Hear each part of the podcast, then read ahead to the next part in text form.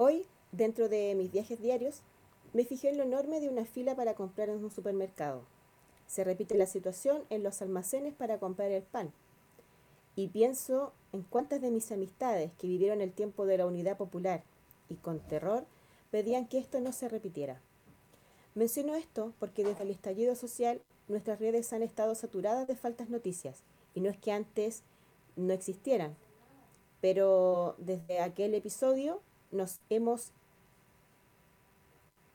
nos hemos encontrado con que esta sí tiene mucha importancia. No importa la tendencia de cada persona, estas fake news se replicaban de la misma manera que el COVID en nuestro cuerpo. Me cuestiono incluso mi actuar. Al ver una información de dudosa procedencia, solo paso de largo y no investigo más allá. El llamado hoy es a usar las redes sociales con responsabilidad y no compartir con impulsividad todo lo que vemos. Esto es Contracorriente.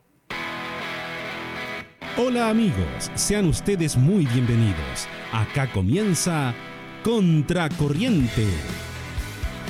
Un espacio lleno de datos importantes, amena conversación, invitados y por supuesto la mejor música. ¿Están listos? Entonces ya son parte de Contracorriente.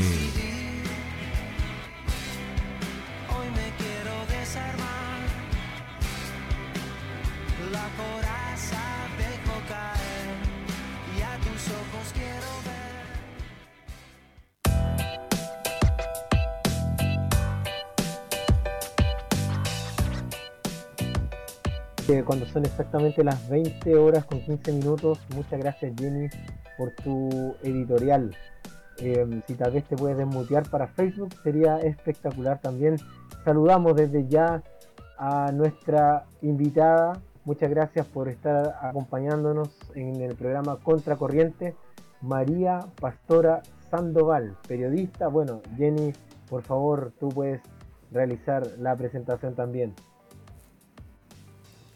Hola, ¿cómo están? ¿Cómo estás Pablo? ¿Cómo estás María Pastora? Un gusto tenerte acá nuevamente, nuevamente en Contracorriente. María Pastora es periodista, es, sí, es profesora, además conductora de un programa radial allá en Punta Arenas. Eh, la hace toda la María Pastora, oye. Oye, nosotros tuvimos a María Pastora, si mal no recuerdo, en el año 2012 en los estudios de radio experimental y fíjate que estuvimos conversando sobre la influencia de las redes sociales en la sociedad. Y esta vez eh, es muy similar la conversación que vamos a tener el día de hoy. Queremos hablar con una experta en, redes sociales sobre el tema de las fake news. Pero antes que nos metamos de. Sí, pues antes de que nos vamos de lleno con, el tema, em, podríamos irnos al tiro con la primera canción, ¿les parece? Vamos. Vamos entonces a la primera canción. Oye, sí, vamos con un temazo de Marcos Witt que se llama ¿En quién puedo confiar? ¿En puedes confiar, Pablo? puedo confiar.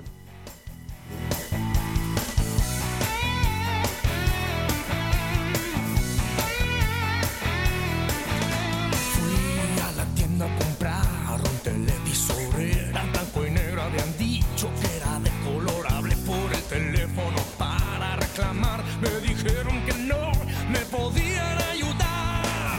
Pues sí, señor, el fabricante dijo que era de color. Nosotros no somos responsables. Más bien usted debió poner más atención. El menú de este día se ve muy delicioso, incluyendo todo no está nada costoso. Solo cuando viene la hora de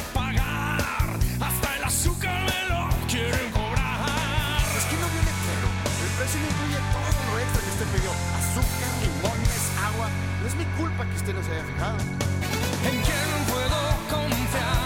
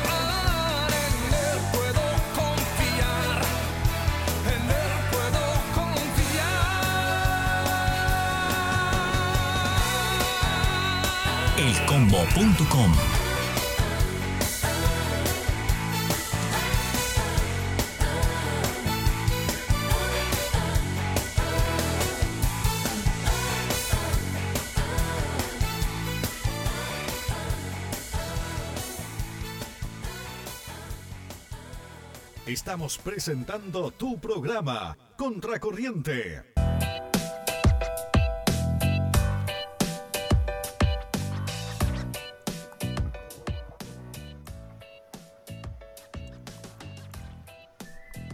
Ahí estaba Mar- Marcos Witt, en quién puedo confiar.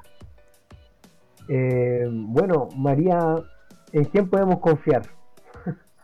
¿Podemos confiar? ¿En quién más? En el que nunca falla, en el más grande de todos. Así es. Oye, ¿Estoy muteada, em, parece? ¿O estoy, me escuchan? ¿No? Sí, te escuchamos perfecto. Ah, ya, magnífico, magnífico. Ya, súper. Bueno, entremos de lleno entonces al, al tema que nos convoca ahora, que son las fake news.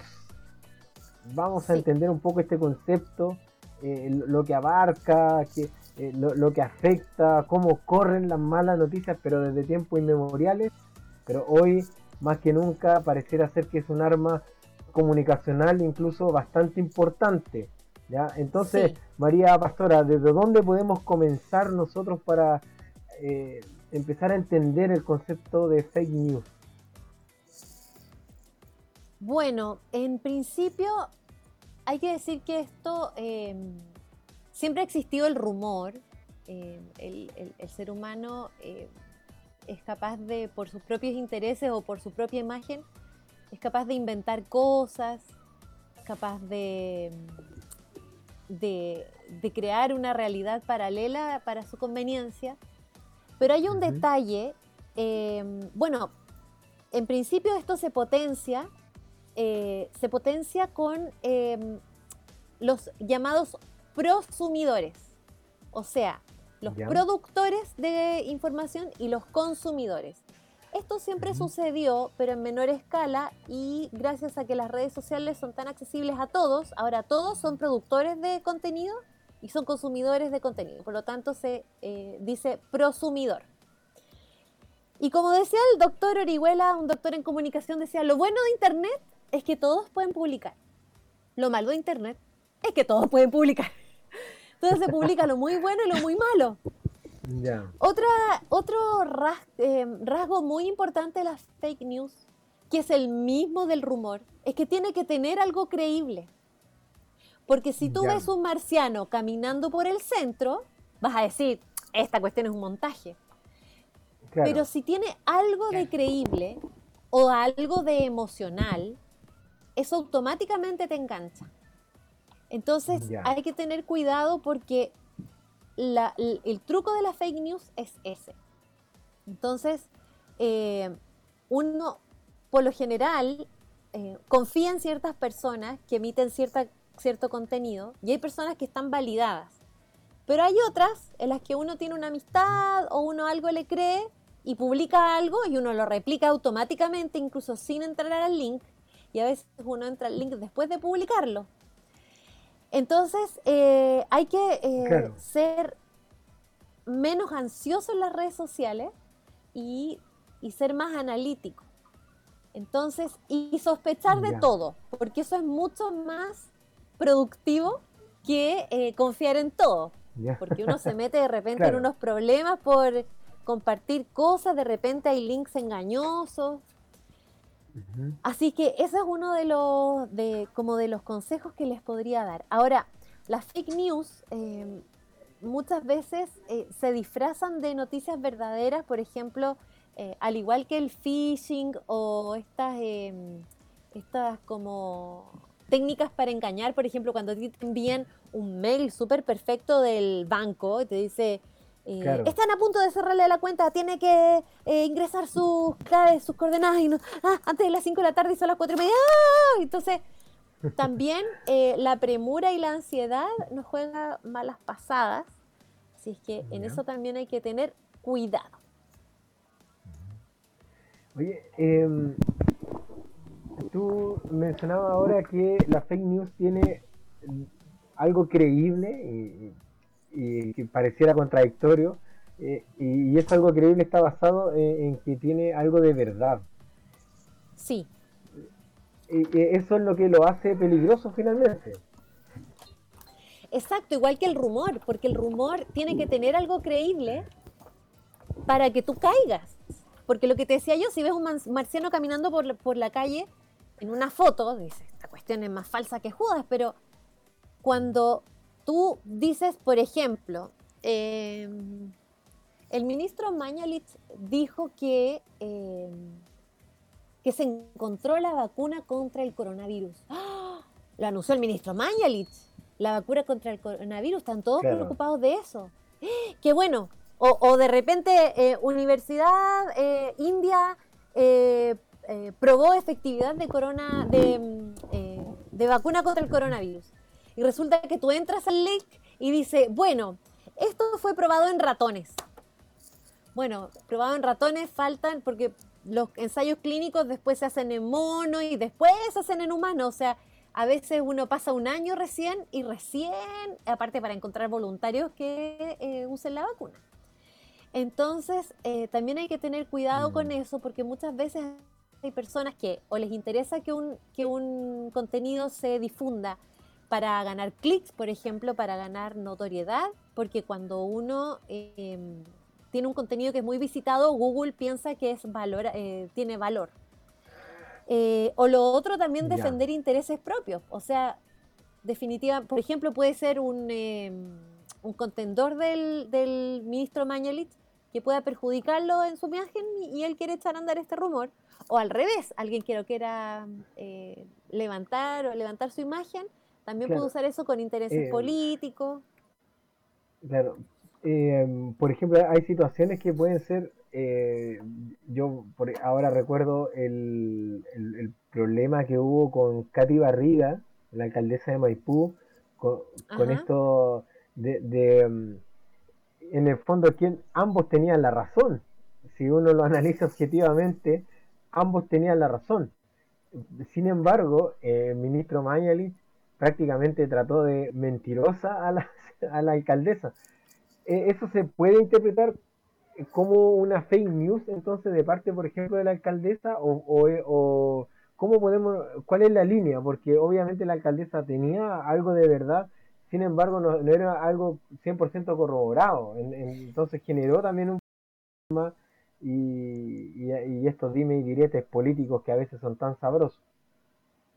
Claro, em, también estos malos entendidos en el que no se entiende el contexto o a lo mejor no se explican todos los factores que influyen, que también se da en, por ejemplo, los videos de las protestas, que sale alguien con- golpeando un carabinero, perdón, un carabinero golpeando a alguien eh, cruelmente y resulta que la imagen anterior es la persona agrediendo al carabinero y el carabinero finalmente está actuando en defensa propia.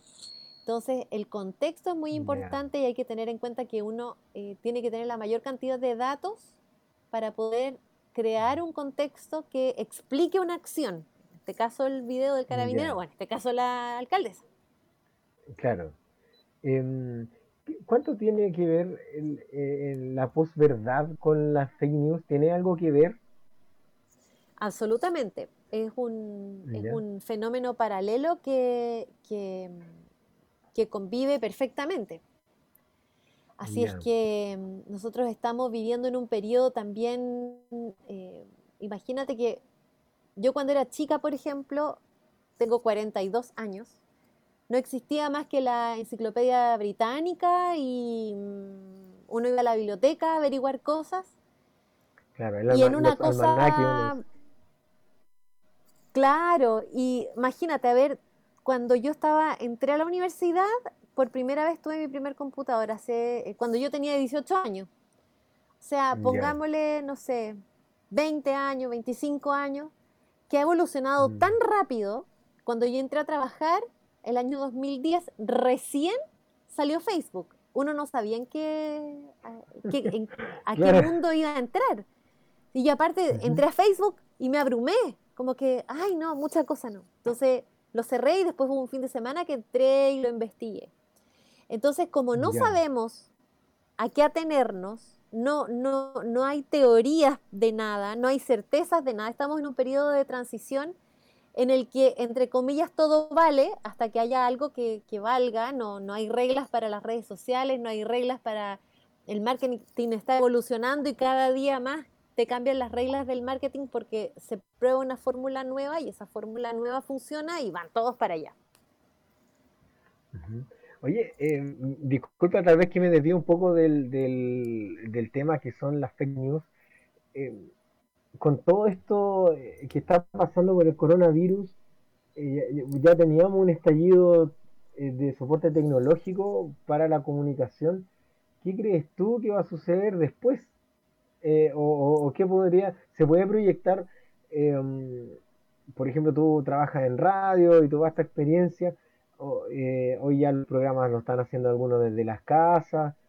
¿Cómo va a cambiar en cuanto a las comunicaciones? Esto ya, yo me imagino ahora canales de prácticamente tres, cuatro oficinas, no, no, no, no, no sé.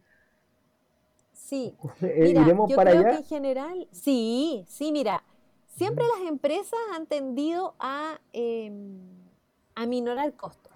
Antiguamente la televisión era muy onerosa, había grandes estudios em, y resulta que ahora no, la, la tele se hace en estudios muy chicos, que las cámaras de plano general son divergentes, entonces se ve el medio estudio, pero resulta que es un estudio pequeño que la cámara hace el efecto. Entonces eh, se ha ido jibarizando cada vez más los medios de comunicación.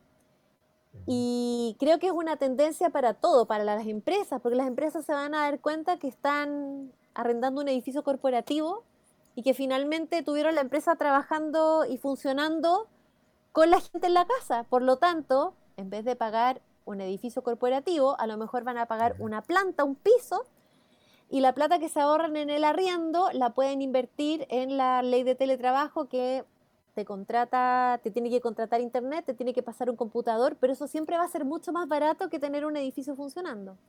Entonces, el mundo va a cambiar de todas maneras. Mm. Sí, Sí, porque, eh, por ejemplo, yo me imagino TVN, con este desfalco financiero que tiene, hoy le vendría muy, muy bien vender toda esa propiedad incluso al Estado, eh, ocuparla en otras cosas derechamente y, y hacer programas prá- prácticamente desde la casa. O sea, ahora podemos ver los matinales, casi todos los panelistas eh, es- están en, en- en las casas. Eso también Sí. obviamente le va a afectar harto al bolsillo, yo creo, ¿no? ¿Crees que también va a haber un- una baja en ese, en, en ese aspecto salarial en cuanto a por, por este cambio? No sé si salarial, o sea, los que ya tienen su sueldo no se les puede bajar, pero eh, yo creo que em, no necesariamente bajar de precio, pero sí hacer más eficiente todo. O sea, los primeras, las primeras em, experiencias, digamos, de los matinales en, en- o del mismo CNN, qué sé yo, desde la casa, era el el periodista grabando con un celular, que se escuchaba pésimo, pero ahora ya hemos evolucionado. Por ejemplo, mi cuñado es el, el uruguayo que lee noticias internacionales en TVN. Y Ah, ya. eh, así desclasificando, bueno, mi hermana está embarazada y eh, para protegerlos del coronavirus le instalaron un estudio en la casa, un micrófono, una cámara buena y vieras lo bien que sale. Entonces finalmente tú Mm. dices, ¿se justifica que esté yendo para allá? A lo mejor, no sé, a lo mejor le pagan un bono de almuerzo que se pueden ahorrar. Claro. El mundo, en la concepción del mundo yo creo que va a cambiar desde el punto de vista del trabajo y también desde el punto de vista de las comunicaciones porque se va a ahorrar, em, se va a ahorrar eh, ga- eh, costo, pero por otro lado también me preocupa que hay muchos productores de contenido entregando contenido gratuito. O sea, la televisión va a competir con otros eh, eh, emisores de, de, de mensaje que a lo mejor están más cercanos a ti y eso también es un desafío, es un desafío grande porque como te decía yo, ahora todos somos prosumidores. Yo puedo Claro. poner una cámara y me pongo a, a- Los youtubers tienen su público, entonces eso ya va a ser más Mm. una tendencia. Aparte va creciendo la generación que, que está más familiarizada con la tecnología. Claro, de hecho, bueno, eh, para todos aquellos que nos están escuchando acá en Contracorriente, eh, nuestra invitada María Pastora Sandoval se encuentra ahora en la ciudad de Punta Arenas.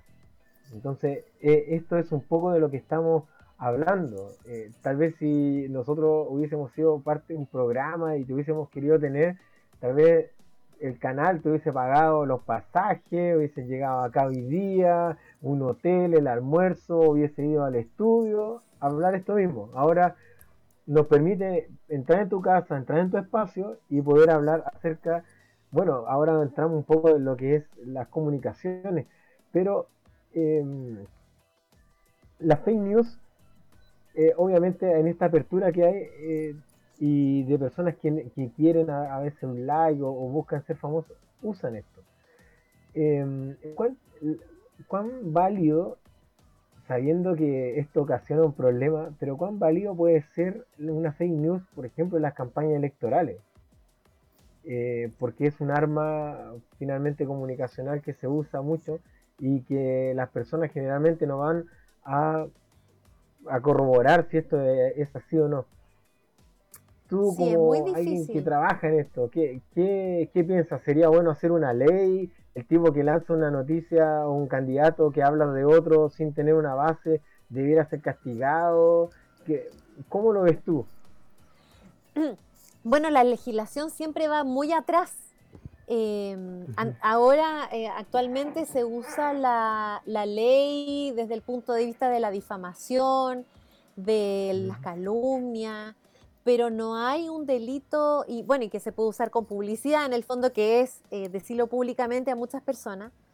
Pero la legislación no tiene ciertos detalles que todavía falta afinar, y como hay asuntos mucho más importantes, como por ejemplo, te voy a inventar el sueldo mínimo, al lado de la ley eh, de difamación a través de las redes sociales o a través o la ley Uber, por ejemplo, eh, obviamente se va pateando, pateando. Ahora, la PDI se ha especializado mucho en temas de cibercrimen, pero ellos también están más enfocados en, en- en- en lo que es el área penal en el fondo, no tanto en esto de la difamación y del daño a la, a la imagen, que eso es muy, eh, es, es muy, digamos, tentador de parte de, de las campañas políticas, sobre todo porque cuando tú instalas una imagen de alguien, eh, cuesta mucho eh, quitarla. Entonces, si tú, por ejemplo, no sé, por ejemplo, Cast, por ejemplo, a lo mejor, no, no me consta, pero a lo mejor es menos extremo de lo que uno piensa.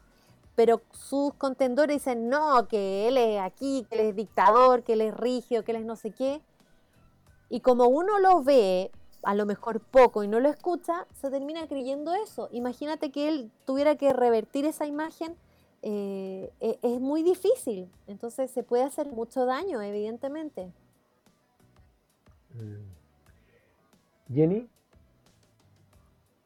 te vi levantando el dedo, ya.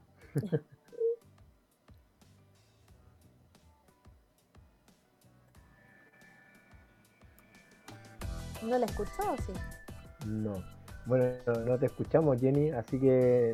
eh, em, María, eh, para. No, no te escuchamos ahora. Em, eh, lamentablemente sé que la Jenny va a tener algo. Mira, hablando un poco de esto, de, los. De, de las fake news en, en la política, y tú hablabas del daño que se hace a las personas. Em, eh, es brutal eso, porque alguien que no tenga derecho a réplica, al menos un político, tiene derecho a réplica. A- Alguien lo va a entrevistar, alguien va a ir a colocarle un micrófono. Pero ¿qué pasa con, por ejemplo, aquella persona ahora que ha sido acusada de tener coronavirus y que no tenía? El, el- Mira, Ahora es sí. muy grave que ¿Sí me escuchan? Ahora sí, ahora sí. sí, muy Ya. fuerte.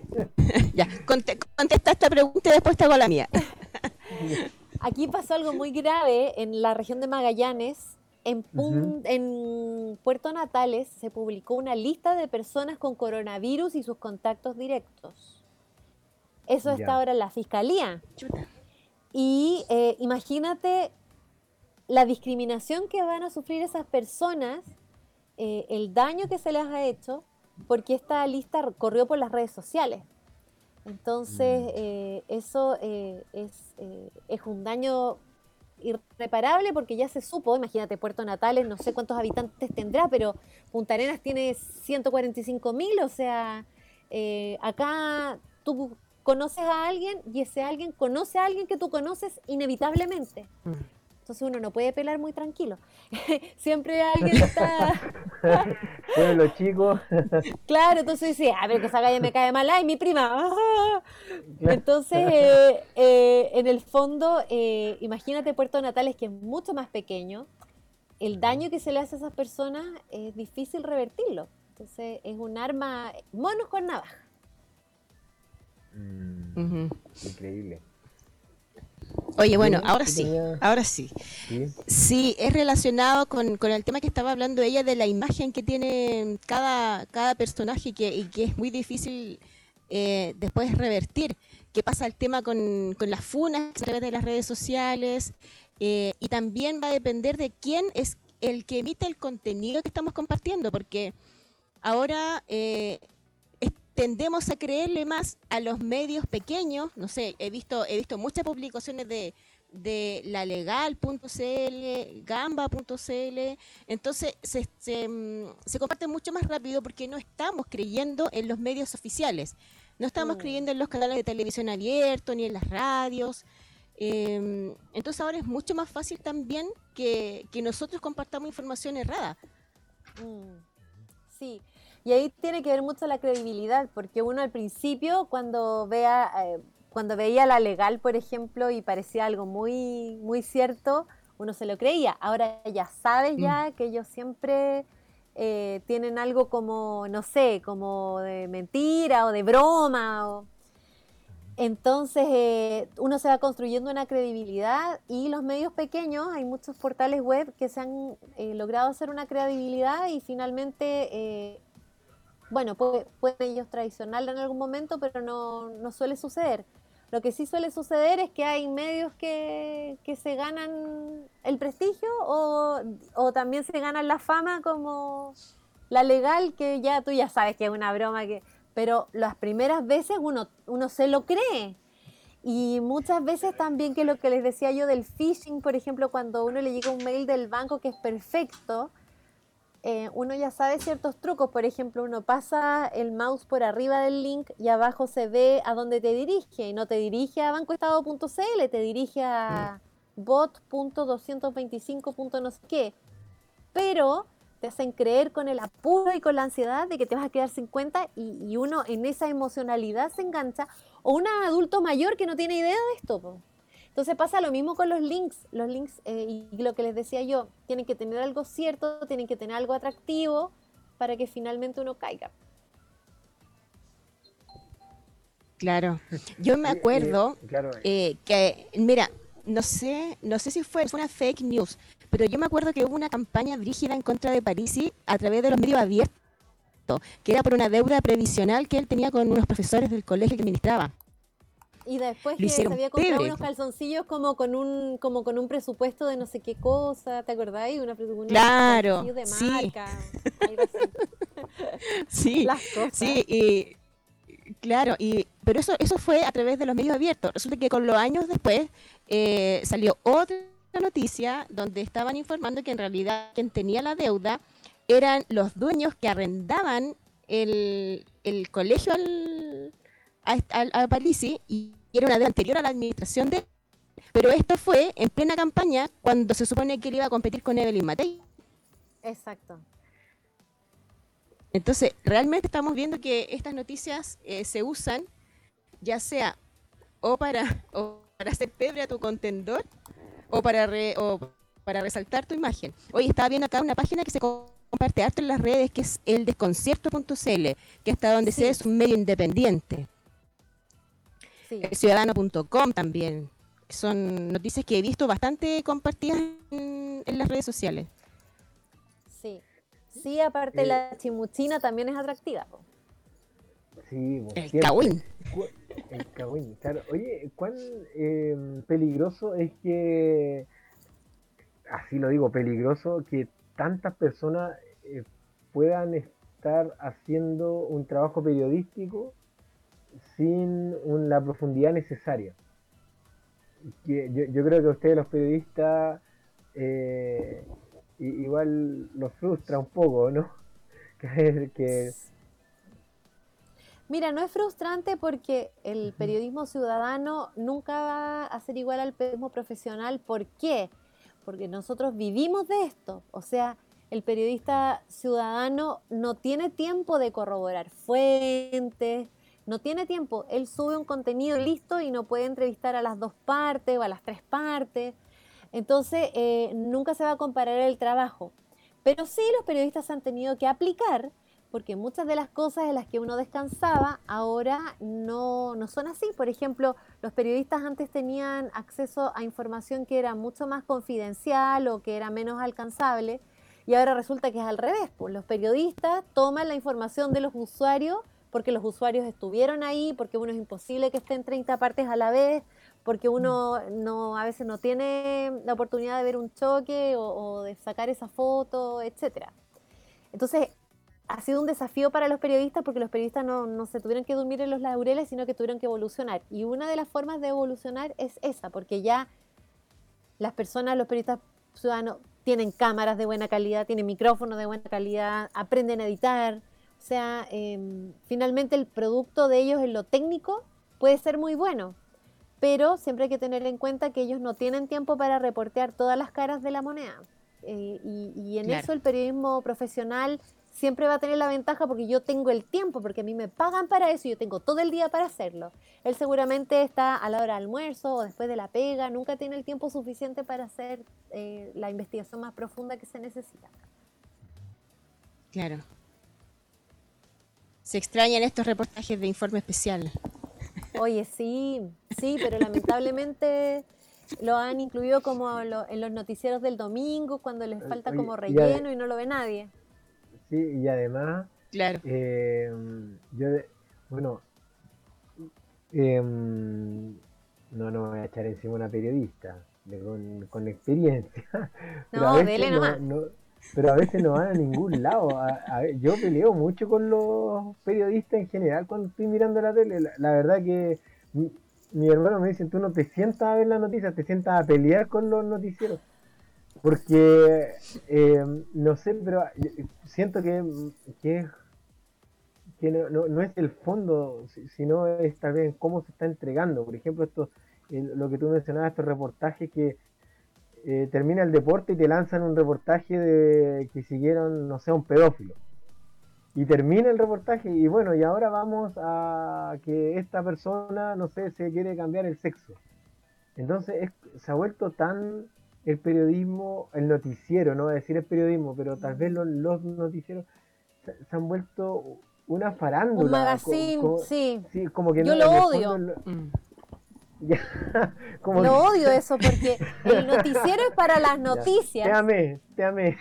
El, el noticiero es para las Sí. noticias y esas notas Sí. en jerga periodística se llaman nota color.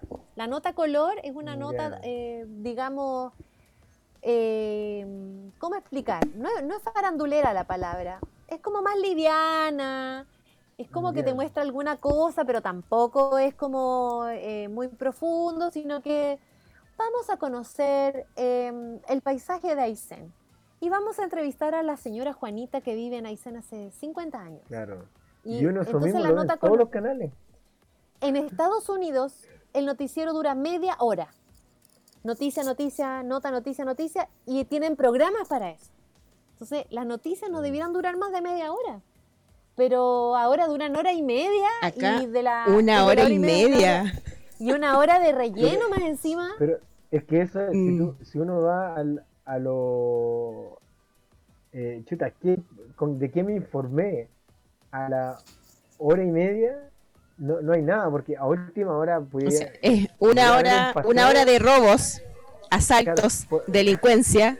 Claro, po- podría haber, no, y esto, el, no, no sé, ahora que el, yo me- el otro día me reía en la casa porque eh, eh, ya empieza el toque de queda, estuvieron todo el día esperando el toque de queda, con cámara Como el año de- nuevo, como con un reloj Sí, esperando. eh, y no, y a veces están afuera de los cuarteles esperando, miren, ahí van los militares, y, y todo lo que significa para algunas personas el impacto de ver militares saliendo, ellos construyen algo, además que en realidad un impacto total no ha tenido. O sea, han estado los militares todo este tiempo afuera y, y no ha pasado absolutamente nada. Entonces, eh, eh, yo, yo creo que, no sé si esto rosa en la fake news, pero sí tal vez la manipulación de los contenidos eh, en, en esto de, de poder ir construyéndole a las personas ciertas cosas, porque en esa hora y media, o sea, no hay noticiero que se salve.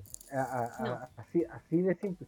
Eh, Ujú. Yo sé que tu cuñado creo trabaja en CNN o quién- En y, y TVN. también CNN, o sea, un programa dedicado a noticias y uno lo ve y están con refritos del día anterior. A última hora estuviesen repitiendo noticias del día, pero ya me lancé con todo.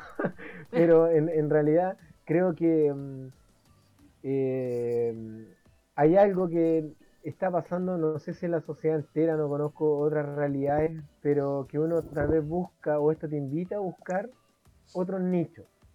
en informativos, Nos dicen ¿sí? que ahora el periodismo no es ni tan profesional. Los medios son mamertos, son unos vendidos y se inclinan hacia un solo lado. Claro. eso dicen, mira, eso ¿no? dicen nuestros amigos. Yo- oye, Claro. Oye, yo creo, yo creo que Twitter, no, no sé cuál es tu opinión, María Pastora, también me gustaría saber, porque eso, eso sí que es una fuente de noticias falsas. O sea, yo vi que ah, el otro día me habían, a quién habían matado al presidente de Nicaragua, creo, que bueno, él está mal, pero ya lo habían dado por muerto. Entonces, ¿qué opinas tú de ese basurero de, de Twitter? ¿Qué, ¿Cuál es tu, tu Bueno, yo estuve en Twitter desde que casi que comenzó, cuando era un lugar de buena onda, cuando todavía no llegaban los políticos ni los peleadores. Era súper buena onda, como más o menos es Instagram ahora. Pero eh, ahora es un campo de batalla y lo que odio también es eso de los hilos. Entonces, finalmente tú podrías tener un Facebook Mm, o un blog diciendo lo mismo, porque la gracia de Twitter era que era instantáneo. Entonces ahora le meten y sigue y sigue, estoy leyendo 10 tuiteos, más encima antes eran de 140 caracteres, ahora son de 250 creo, no sé. claro. Entonces la, la gracia de Twitter como que se perdió y ahora uno entra a Twitter a pelear. Uno entra a Twitter a decirle, estoy sin luz, por favor. Eh, o, o a, decir, Claro. eh, la empresa de celulares me tiene sin celular hace una hora y no sé qué. Entonces eh, sacó lo más belicoso de, de todo el mundo y yo intento a veces tirar un poco de buena onda o de conocimiento más bien que o de compartir contenidos de valor pero claro, pues ahora el conflicto gana, el conflicto vende, el- siempre vende, vende el conflicto, eh, vende, que eso es lo otro que te iba a decir también, o sea, los noticieros están hechos a la medida de las fórmulas probadas y que funcionan y que tienen rating. Mm. Los noticieros siempre son un gasto para los canales, la- las áreas de prensa siempre van a pérdida. Entonces mi impresión es que esto es para reavivar un poco y que haya auspiciadores en los noticieros. Y también porque son fórmulas probadas, porque la gente las ve, sea, si existen es porque la gente las ve.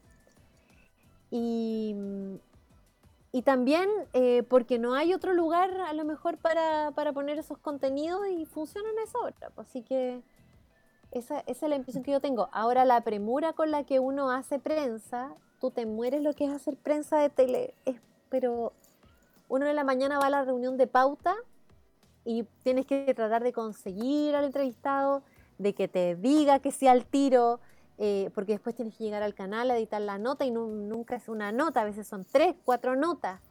Entonces, em, también es un, campo en el que se estandariza mucho, la lectura de noticias son todos iguales, porque las fórmulas probadas sirven y la, prensa de tele em, también es, es muy, eh, cae en el lugar común porque uno tiene poco tiempo y es una fábrica de salchichas finalmente. Ya. Oye, em, finalmente, bueno, entramos casi a un análisis de, de los noticieros, de los contenidos De que los estamos- medios, todo. y de los medios en general, pero no, no deja de ser cierto que, que también hay un existe la fake news deliberada, que, que un periodista, un canal deliberadamente sabe que, que es una fake news y lo, y lo lanza nomás. ¿Pu- ¿Puede Mira, yo- eso? Yo no creo que, que mientan eh, gratuitamente, no lo creo, porque eso es un daño tremendo y arriesgan multa o hasta juicio. Pero en el periodismo hay una máxima que es exagerar sin mentir. Entonces, ¿qué pasa? Que tú ves a un grupo de 10 personas que está piñado y tú lo enfocas y dices, eh, tumulto espera apertura de supermercado. Resulta que tú abres el plano y son un grupo de 10 personas.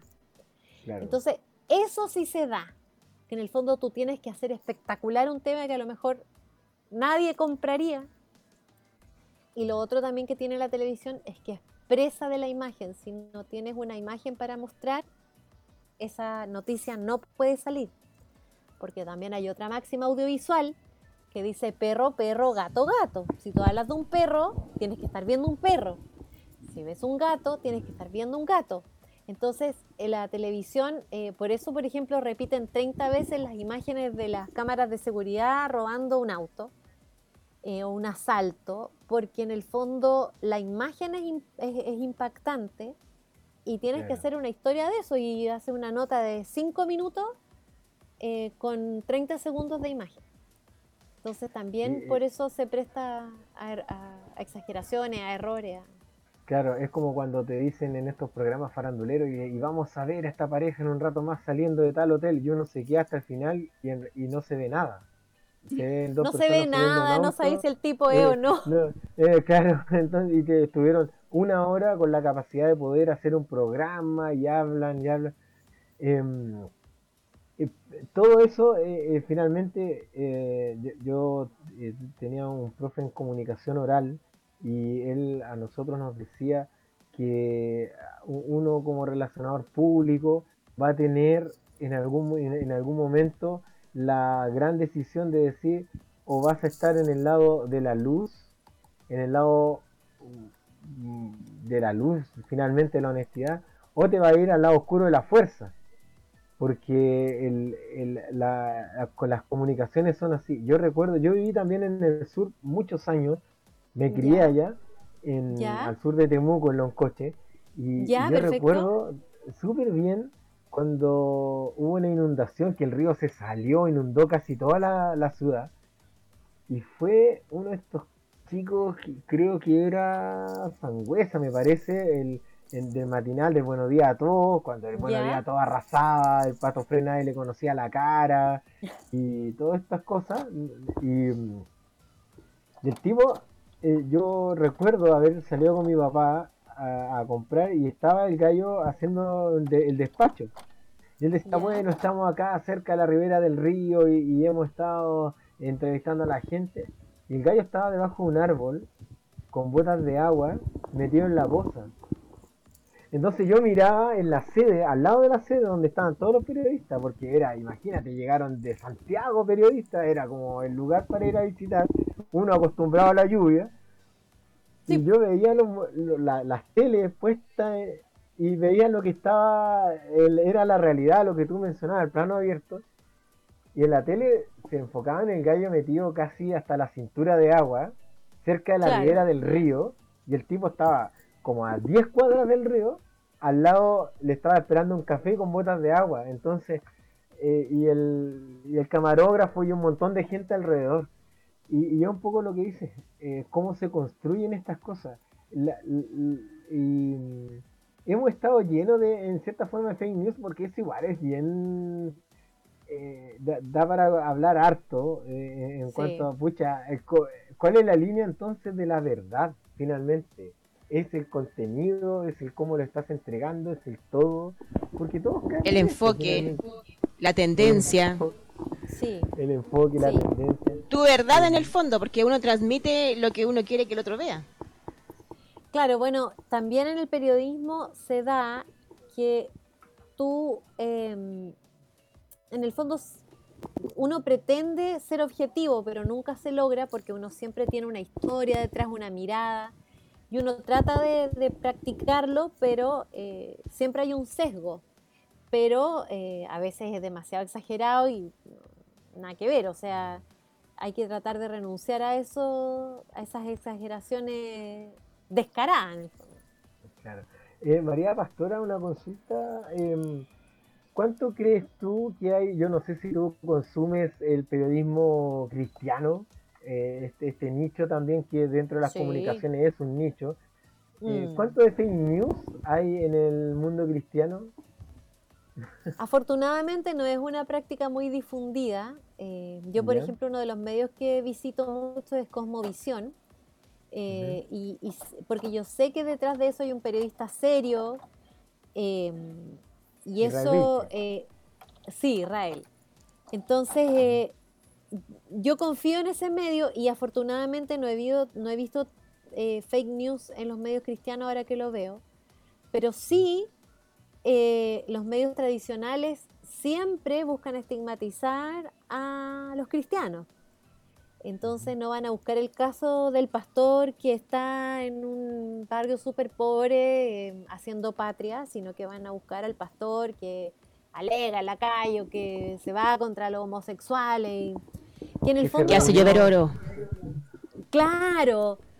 De hecho, me tocó a mí hacer un, un- Yo fui a un congreso de periodismo cristiano y nos pedían a todos, porque éramos de distintos países, que hiciéramos un análisis de los medios y uno, uno toma- tomaba una muestra de ciertos medios y los analizaba. Y justo estaba el, el que hacía llover oro.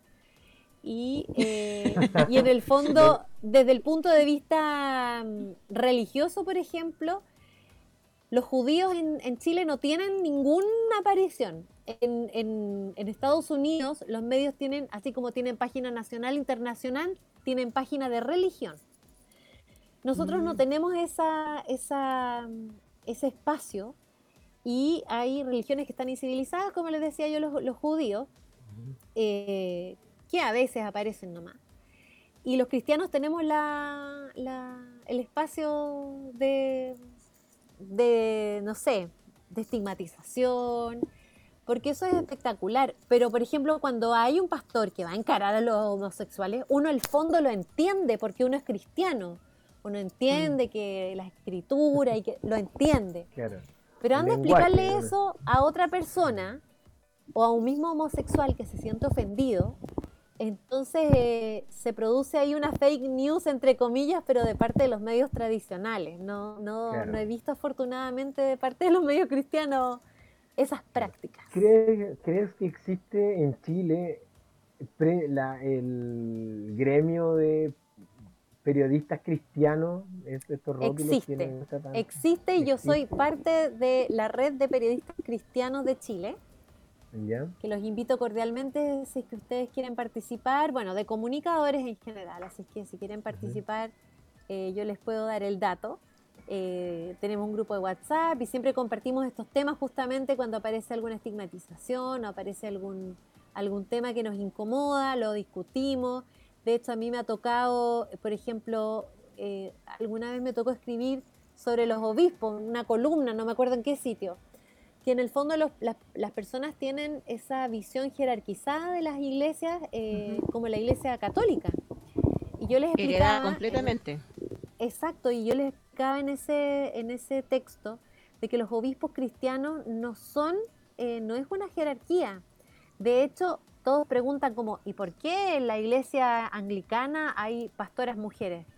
Bueno, porque las iglesias anglicanas son autónomas y sus concilios toman decisiones en conjunto que no dependen del obispo de Inglaterra en el fondo. Entonces, la gente prejuzga o piensa desde la vereda que conoce. Entonces, nuestro deber también como periodistas cristianos, y que esa es una de nuestras misiones como periodistas cristianos como asociación, es justamente luchar contra eso, luchar contra la estigmatización, luchar contra la información que se, eh, se entiende errónea. A mí muchos me Claro. preguntan, "Oye, ¿qué opináis de este pastor? Y yo les digo, mira, hay un trasfondo bíblico, hay Mm. razones, el modo no es el indicado, pero el fondo lo entiendo. Y lo entiendo, por ejemplo, Claro. lo- los pastores o las iglesias que desafiaron al coronavirus, todos me decían, claro, y que creen que, el, que Dios y que el Espíritu de Dios y no sé qué. Bueno, yo entiendo que esa confianza puede ser ciega, pero también no sé si han escuchado este chiste que en el fondo un tipo se ahoga y le dice, Señor, no me salvaste. Oye, te mandé un Sí, barco, te mandé un un, helicóptero, un barco, Claro, te mandé un flotador y no lo Sí. tomaste porque querí que viniera yo a sacarte. Entonces me pasa eso también, pero eso hay que explicar el contexto también, la gente no lo entiende así como tan fácil. Ah, claro, pero ahora Eh, no, no andan funando a la gente que anda estaba agol- a- a- aglomerada tratando de en- entrar al mall. Claro, porque no es tan atractivo como funar Claro, al, al, al tipo al que canuto. está predicando en la calle, Sí. claro. po. Claro, pero eh, sin embargo, ahí em, el peso que pueda tener un, un periodismo eh, cristiano o religioso eh, frente a algo como lo que sucedió en Puente Alto con un pastor que dijeron que él sabía que tenía coronavirus, eso fue una fake news total. Y resulta que, claro, el pastor eh, tenía coronavirus, pero él no sabía. No, no, eh, de, hecho, el- lo- los análisis y todo eso se lo hizo de- el día después, o este pastor que murió, lamentablemente, em, producto del coronavirus, e- ellos, claro, uno puede decir, pucha, no debieron haberse juntado, pero la, conferencia terminó eh, en el tiempo y en el plazo que, el- que la ley lo estableció. Ahora, otra cosa es que ellos hayan llevado la ley al extremo y decir, pucha, eh, eh, esto comienza pasado mañana, hagamos la conferencia hasta, hasta pasado mañana. Sin embargo, no hubo eh, el peso em, del periodismo que, que cubre la- el- lo religioso y quedó ahí, quedó como una fake news. Entonces, ¿cuánto falta para que medios masivos o que tienen mucha influencia, como los medios tradicionales, en realidad a eso me refiero, eh, nos puedan tomar en cuenta una nota, un editorial de ustedes, a- algo que pueda contrarrestar estas fake news que generalmente hacia los cristianos están siendo. Sí, falta, falta todavía, porque nosotros empezamos la red de periodistas cristianos hace unos 5 o 7 años y pasa eh, que no hay muchos profesionales cristianos, ahora recién se están viendo, eh, y para eso tenemos que ser una especie de gremio, tener voz y voto, y tenemos que estar en los medios eh, seculares y eh, no hay que tenerle miedo a estar eh, en el mundo y uno no es del mundo en el fondo, pero tiene que estar Claro. ahí en la discusión ética del- del- de la reunión de pauta. A mí me tocó la bendición de tener un, un editor cristiano y eso fue eh, muy bueno porque yo partía de la base de que él no, no iba a autorizar nada que, que estuviera fuera de, de- de nuestra fe y de nuestras creencias. Entonces, eh, pero hay que marcar presencia, hay que marcar presencia y eso se logra estudiando, se logra ocupando esos lugares y nosotros recién estamos en eso, o sea, yo creo que falta todavía harto camino, pero tenemos que trabajar para ello. Claro, tenemos que irnos uniendo, yo creo, entre todos los, los que de alguna forma estamos y hemos asumido ese rol, aunque lleguemos a 10 o 1000 personas o qué sé yo, pero es, es el, el- el espacio que uno influye al menos un instante, el momento que, que alguien se sienta y, te, y no, nos escucha. Bueno, yo creo que el primer fake news fue Satanás, pues, manipulando lo que Dios le había dicho a Adán y Eva Claro, en el huerto del Edén, eh, cambiándole, jugando con las palabras totalmente, porque le dice, así que de ningún árbol del huerto puedes comer, y no, Dios jamás dijo eso, les dijo todo lo contrario, pueden comer de todo menos de uno, pero llegó ahí manipulando todo y desde ahí eh, tuvo un alcance, unas consecuencias que son, que son brutales, si bien es cierto a veces es bueno, eh, uno se ríe o... eh, pero lo preocupante es que la gente a raíz de una fake news construye una realidad. O-. Y de ahí no, no hay nadie que lo saque, porque después ponen en duda lo que es la verdad. O sea, ya hay gente que defiende cosas que son realmente irrisorias solamente porque escucharon una fake news y, para, y ellos le dieron el voto de confianza a ese medio, a esa persona, como tú, como tú bien lo decías. Entonces, es un gran tema, en realidad, en general, lo que son las comunicaciones. Se pueden tomar desde muchos ángulos, de muchos puntos de vista. mm, Jenny, sí, es súper es súper apasionante e interesante el tema. Sí. Bueno, de ahí, de ahí que eh, no- nos cabe la responsabilidad a todos encima, a todos los que de una u otra forma eh, colaboramos con el tema comunicacional, eh, algunos aficionados, otros profesionales, eh, pero no porque seamos aficionados vamos a estar fomentando una mala práctica. Exacto. Yo creo que to- todo lo que hacemos eh, tenemos que hacerlo para el Señor con excelencia. Sí, Por lo exacto. tanto, si, si yo estoy viendo que hay una noticia que es de dudosa procedencia, la otra vez vi un, un- un meme, era una noticia que se suponía que la había publicado la, la Iglesia Metodista Pentecostal, JBH, que decía de que la mujer tenía que entender que el marido no estaba en la casa siempre, por lo tanto tenía que atenderlo, preocuparse, entenderlo, etcétera. Y salía una mujer haciendo aseo, masaje, almuerzo al marido y todo. Y dije, oye, qué raro esta cuestión. Me metí y busqué, busqué, busqué hasta que lo encontré. Y claro, había un comunicado de la iglesia JB, de la iglesia JBH que decía de que eso no era, no era real, que ellos nunca habían emitido eh, esa, esa noticia. O ese, ese lo- eh, era un artículo. Así que lo compartí y etiqueté a la persona que había compartido esa publicación, que no es cristiana. Entonces, de ahí para abajo, empezó o- eh, los, los contactos de ella empezaron a comentar y claro, en realidad dijeron, oh, verdad, era mentira. Pero hay otros que decían, no, pero es que si ellos no fueran, eh, no tuvieran esa mentalidad, la gente no creería esas noticias. O sea, como que ya tenemos un, una imagen encima que es difícil Es sacarse. difícil de romper. Sí, Sí, Claro.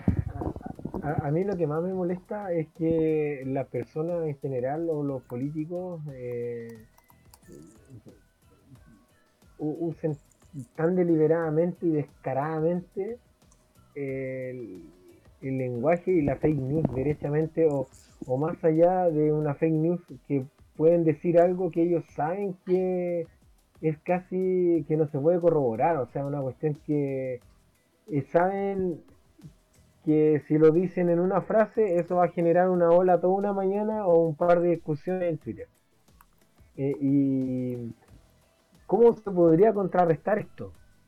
¿Cómo se puede contrarrestar la fake news? Porque corren súper rápido además, o sea, eh, en cosas de minutos ya está todo, todo viralizado. ¿Cómo Es crees una tú bola que de nieve. podríamos- claro, ¿cómo crees tú que esta bola de nieve podríamos eh, contrarrestarla de algún modo? Yo creo que, bueno, de- desde nuestro punto de vista de comunicadores, y eso los incluye a ustedes, eh, tratar de lo que te decía yo, invadir, eh, invadir los medios, invadir los espacios, opinar, opinar en las redes sociales. Eh, digamos que hay que llenar los espacios que otros llenan eh, con tantas ganas, con tantos fundamentos, con tantos argumentos eh, y estar preparados para que te ataquen también, porque uno por ser cristiano también se tiene que ganar gratuitamente eh, sesgos, insultos, no sé, o piensan de que, claro, que tú estás cegado por la fe, pero si uno tiene los argumentos suficientes y uno puede pelear, finalmente a veces te dicen, ¿sabes qué? No me convenciste de convertirme, pero sí me convenciste de tus argumentos y te los respeto. Entonces creo que ahí viene nuestra responsabilidad de informarnos bien, eh, de saber, eh, de saber discutir, de tener fundamentos. Eh, muchos fundamentos están en las escrituras, por ejemplo, eh, a mí me toca mucho, por ejemplo, en contacto con gente esotérica, con gente que dice como, oh, no sé, la Pachamama. Entonces, por ejemplo, esto de- del tema de que tú visualizas cosas, de que el libro El Secreto, eso todo está en la Biblia. Hebreos 11.1 dice, es pues la fe, la certeza de lo que se espera, la convicción de lo que no se ve. O sea, si tú visualizas algo, lo logras. Eso está en la Biblia, no es ni, ni la Pachamama, ni la energía. Entonces tú teniendo fundamentos bíblicos para, para eh, contraargumentar algo, tú lo puedes contraargumentar. Entonces a mí eh, yo les digo, sí, sabes que yo creo en esto, yo creo en, que uno puede visualizar, yo creo en que uno puede, pero eso porque lo dice la Biblia, no, no es porque yo sea budista ni nada por el estilo. Entonces, eh, que también, por ejemplo, me pasa también que dicen que, oye, pero el horóscopo si es verdad. No, si es verdad. Pero lo que pasa es que Dios nos dice que no consultemos a la estrella y yo le hago caso nomás, porque es re fácil sentarse con alguien que te lee el tarot y uno se Claro. convence de las cosas que te dicen y al final uno queda programado para que las cosas pasen. Claro. Entonces, yo, y yo les digo, yo siendo obediente con eso me ha ido súper bien, así que no. Y las veces que yo he escuchado algo que me ha influido, eh, me pasan chascos. Me pasan chascos. Que de repente una amiga dice, oye, el, el horóscopo de esta semana decía que tu pareja anda media extraña, entonces tenés que tener cuidado. Y tú uno lo empieza a encontrar extraño. Entonces, eh, uno al final dice, pucha, debí haberle hecho caso a la escritura, debí, debí, debí, y ahí uno se da cuenta de que todo está en la escritura finalmente, solo que uno las tiene que escudriñar lo suficiente. claro, y a- aplicarla y todo este ejercicio que es justamente de- el ejercicio de ser cristiano, de, de llamarnos de esta manera. Em, ya para ir cerrando, hoy el tiempo vuela demasiado rápido. Se pasó. Se pasó. Em, me gustaría que tú nos pudieras dejar algunos consejos para las personas que están iniciándose. Hoy en día tenemos un montón de live de iglesias, de pastores, hermanos. Em, hoy día me retaron en un grupo en WhatsApp porque yo dije, oye, se acabó la moda de los músicos, ahora viene la moda de los comunicadores cristianos. Eh, Claro. Mucha gente haciendo live, entregando, y yo creo que está bien. Eh, yo creo que esto ha, ha provocado una invasión en redes sociales. Eh, pero ¿qué consejos tú darías con, hacia aquellas personas que desean o están haciendo y generando un contenido eh, religioso?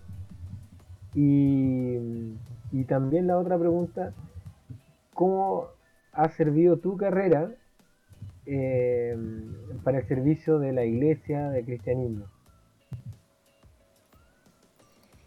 Mira, eh, yo partí, eh, eh, yo partí mi- mis estudios de periodismo sabiendo que yo quería poner eh, al servicio del Señor mi profesión. A lo mejor no en un medio cristiano, pero sí teniendo en cuenta que yo tenía ese valor agregado de ser cristiana. Entonces, eh, yo creo que cualquier trabajo se puede hacer desde, desde la vereda cristiana. Y, y creo que eh, si uno le da ese valor y esa, y esa visión, eh, es, lo, es, lo, es lo que creo que es casi que obligación. Ahora, yo creo que, co- como te decía, cualquier profesión, no solo la de comunicador, puede tener ese sello cristiano y uno puede dar ese sello y lo que te decía yo también eh, es eh, pensar en, eh, a lo mejor, no sé, que lo típico que uno dice que, que haría Cristo en mi lugar, o cómo Mm. yo puedo influir bien para esto, a lo mejor solamente parando los chismes en una empresa muy chismosa, uno puede darle un valor agregado a estar ahí, o, o a veces, por ejemplo, eh, yo tengo esos pancitos de vida, por ejemplo, en mi escritorio, ¿Ya? y a veces alguien está mal o algo, le digo, ya, saca uno, así como, hoy un este mensaje me llega. pues, Y ahí dicen, oye, esta galla igual buena onda, ¿cachai? Eh, y ¿Este no hay tu horóscopo? ¿Te dicen? Claro. Pero ¿sabes lo que te pasa? Ah, pero esas cosas que te van a pasar son buenas. Entonces, tú no vas directo con el conviértete pecador porque no sé qué. Eh, de repente eso Claro. es muy chocante. Entonces, Mm. eh, y a mí me dicen también como, oye, pero tú eres cristiana y no me has tratado de convencer de nada. Es que va a llegar algún momento en que se va a dar que yo te voy a convencer, no le digo eso, pero le digo, no, pues si lo mío es un estilo de vida nomás, no, no, no, no es nada así como que yo tampoco ni soy la ultra santa ni la perfecta, para nada, al contrario, tengo más conciencia de que soy imperfecta. Entonces todo lo que uno pueda hacer en cualquier ámbito de la vida eh, puede estar marcado por el cristianismo, absolutamente. Bueno, eh, ya se nos Vámonos, termina, vámonos despidiendo, vámonos diciendo No, Oye, adiós. sí, súper embalado. Oye, eh, María, yo para mí esto fue asistir a una clase. Eh, te doy las gracias por tu tiempo, por No, encantada. de- de- darnos este espacio y esperamos que se pueda repetir. Eh, Sí, pues encantada de la vida. Y, y- y que también, bueno, podamos ir aprendiendo unos de otros. Y muchas gracias. Solamente puedo de- decir eso. Ha sido grato conversar contigo, compartir estos minutos a- acá en Contracorriente. Y nada, pues cuídate. Un abrazo a tu familia. Eh, supongo que allá debe hacer mucho frío ahora o no. ¿Cómo está, el clima aquí? A ver, eh, no tengo puesto mi reloj que tiene la temperatura, pero me imagino que deben hacer unos 4 grados, ¿será? Mira, acá tengo la dirección meteorológica eh, siempre lista porque la tengo siempre en mi, en mi programa. Estamos con eh, el pronóstico de mínima 5 grados. Debe estar, en 5 grados quizás, sí. Por ahí andamos. Está un poquito llovinando, grados. pero acá no llueve fuerte. ¿eh? Ya. El frío. Bueno, cuídense, abríguense. eh, Un abrazo. Jenny, no sé qué más tienes que agregar, obviamente. No, para agradecer el tiempo, la María Pastora estaba colapsada, pero ella igual aún así quiso estar con nosotros acá en Contracorriente. Así es que bueno, esperamos que otro día podamos hacer otra otra cosa entretenida. Recuerden Sí. que la María Pastora está dando un curso, eh, un curso de un taller de locución, Locución, a sí. través de Casa El Mirador, De se llama el centro sí, cultural. la Casa Mirador, exactamente. La Casa de Mirador. Está haciendo un, un taller de locución. Yo estuve en la primera clase el sábado pasado, estuvo buenísimo, realmente bueno. Así que tengo ahí todas las cositas anotadas para después compartirlas con mi amigo Pablo. Eh, buenísimo. Bueno, el, cuadro- el vale. video estoy, el video está en, en la Casa Mirador. Están los dos talleres, el, el que hice el sábado pasado y el que hice hoy día. Ya, yo lo voy a ver con Excelente. ¿Dónde te podemos seguir? En las redes sociales, María Pastora. María Pastora Sandoval en Facebook, María Pastora en Twitter, María Pastora CL en Instagram. Así que Oye, ¿tenés ahí sí tengo María Pastora CL también, que he hecho un par de locurillas por ahí, así que hasta en pijamas algo, así que Excelente. Yo me siento Muy bien. demasiado viejo para TikTok.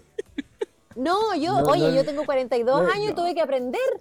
Tuve que aprender así oye, a la fuerza, así yo, que yo, yo me hice uno, pero no, no pude. eh, no, eh, fue un desafío demasiado grande entenderlo. La, A mí me costó trata, pero no, muchísimo. no pude. No pude. no. Así que. No, a mí me costó un montón y sabes que viendo a otros dije, ah, esto se puede hacer, debe haber alguna forma de hacerlo. Y ahí empecé a, a investigar y claro, mis TikTok no son lo más producido como otros gallos que yo digo, estos gallos hacen como unas cuestiones No. muy producidas, Se pero dedican. algo se hace. Sí. Son profesionales del TikTok algunos. No sé. Sí, así que TikToker. Ahí estamos. TikToker. Ah, claro. No, estamos aprendiendo, estamos aprendiendo también. Oye, bueno, agradecerte nuevamente, eh, que tengas una excel- un excelente fin de semana. Chiquillos, acuérdense que tenemos cordón sanitario en Santiago y Concepción. No sea porfiado, quédese en la casa, no vaya a pasear este fin de semana porque lo van a mandar de vuelta. Acá estamos en Así que eso. cuarentena. Además, oh, ¿verdad? Toda esa fue nuestra cuarentena y ahora vamos por otra semana más. He estado- tengo todo pintadito. Chuta. Así que Que, que maté a la María Pastora. Sí, súper mal. Es que tengo que decirlo en la radio, pues hoy nos faltan tres días de cuarentena, Sí. nos faltan dos días. Oye, eh, bueno, saludamos también a nuestros amigos de elcombo.com eh, que siempre nos están acompañando y nos eh, dan esta plataforma. Muy agradecidos también de ellos, de Daniel y los controles, su esposa Alba también ayudándonos siempre. Y muchas gracias, chiquillos. Y recuerden que este programa queda en Spotify, aquí viene lo difícil, en Google, Mira qué bueno. ¿cuánto es? App. Y es en el podcast Apple Music. Me cuesta pronunciarlo.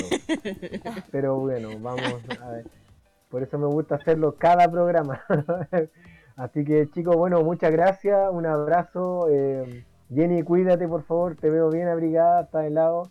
Eh, Por supuesto. Nos estamos viendo, ¿cierto? En la próxima semana, el próximo jueves, acá en la mesa Sí, de Contracorriente. Si Dios así lo quiere. Un saludo para Víctor Alarcón Zavala, para Ana María Vallejos, para, para los amigos de Una Voz. Y nos vamos entonces con la última canción del día de hoy. Nos vamos con 60 de Ready 2 Man. Eso no tiene que ver con la edad que te, de diferencia de edad que tengo con la Nati, ¿ya? 60 y 40, por favor, ya es la No, nada que ver. Nada que ver. ya. ya, El ok. Pablo tiene una polola millennial María Pastora. No te puedo creer, muy bien. No, pero muy sí, de- después te cuento Lo por bueno que no- interno. Lo, lo bueno que no usa TikTok, así que ya. La comulla, la comulla. ¿Viste? Ahí la, la Jenny lanzando la farándula. Nada que, ver, que no haga una Es fake que news de la cuestión dedicar- nomás. No, ojalá. Ya, ahora sí, chiquillos, Ya. un beso para todos, un abrazo enorme. Nos estaremos escuchando el próximo jueves. Adiós. Chao. Chao, chao. Escucha el combo en Spotify, Apple Music, Google Music. Nosotros te acompañamos.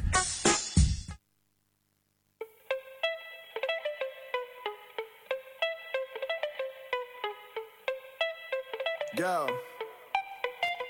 De mi habitación a la bañera, del sillón a la nevera. Hablo con Dios para que me revele la manera. Yo me quedo en casa, pero mi letra se va para afuera. Y aquí les va esta bomba de fabricación casera. Ándale, anda, avísale a la banda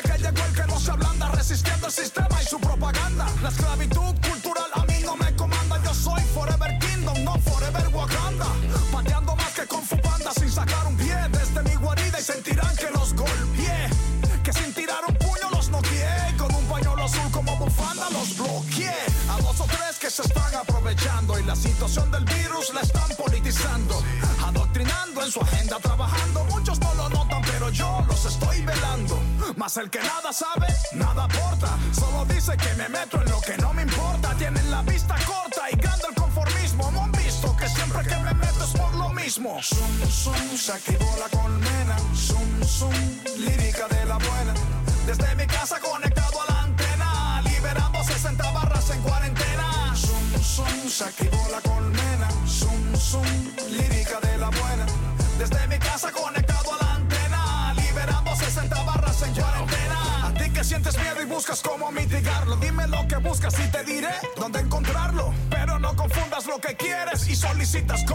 verdaderamente necesitas. La ansiedad de estos días no se cura con la página de Santiago Matías. No son teorías mías. La sanidad de tu ansiedad dependerá de en quién confías. Y si lo que quieres es carne, ahí está Don Miguelo para brindarte un corte especial. Pero sientes que no te llenas y pides más carne, es porque tienes hambre espiritual. Si quieres criticar pastores y a Donald Trump, en Puerto Rico tienes a Jorge Pavón. Y si lo que buscas es paz La cosa está seria, mi pana, tan seria que ni San Benito puede hacer lo que le da la gana. Se apagó la pámpara, pero no la lámpara. Esa está encendida y nunca nos desampara. Zum, zum, se activó la colmena. Zum, zum, lírica de la buena. Desde mi casa conectado a la antena. Liberando 60 barras en cuarentena. Zum, zum, se activó la colmena. Zum, zum, lírica de la buena. Desde mi casa conectado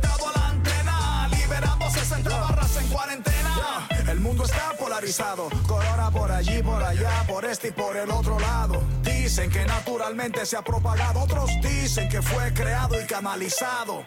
Nadie sabe, pero algo sí sabemos es que algo va a cambiar en el mundo que conocemos. A ver si aprendemos o aprendemos a confiar en Dios y no en las posesiones que tenemos. Porque ni la fama ni la fortuna te pueden proteger de esta plaga inoportuna. Pero para encontrar la paz hay una vacuna desde el 20 de marzo, ya lo dijo Osuna.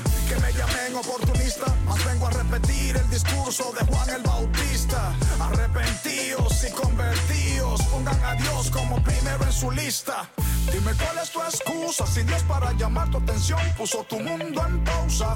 Jesús no es teoría confusa, dio su vida y venció la muerte por tu causa. Zum, zum, se activó la colmena, zum, zum, lírica de la buena. Desde mi casa conectado a la antena, liberando 60 barras en cuarentena.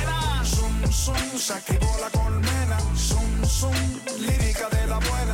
Desde mi casa conectado a la antena, liberando 60 barras en cuarentena. Yo, ready the man, 6040.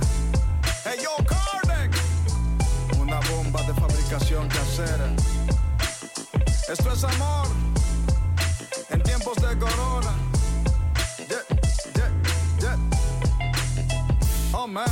elcombo.com. Escucha el combo en Spotify, Apple Music, Google Music. Nosotros te acompañamos. Esto fue todo por hoy. La próxima semana, a la misma hora y en la misma frecuencia, te esperamos con más datos, invitados, novedades y grata compañía. Hemos presentado Contracorriente.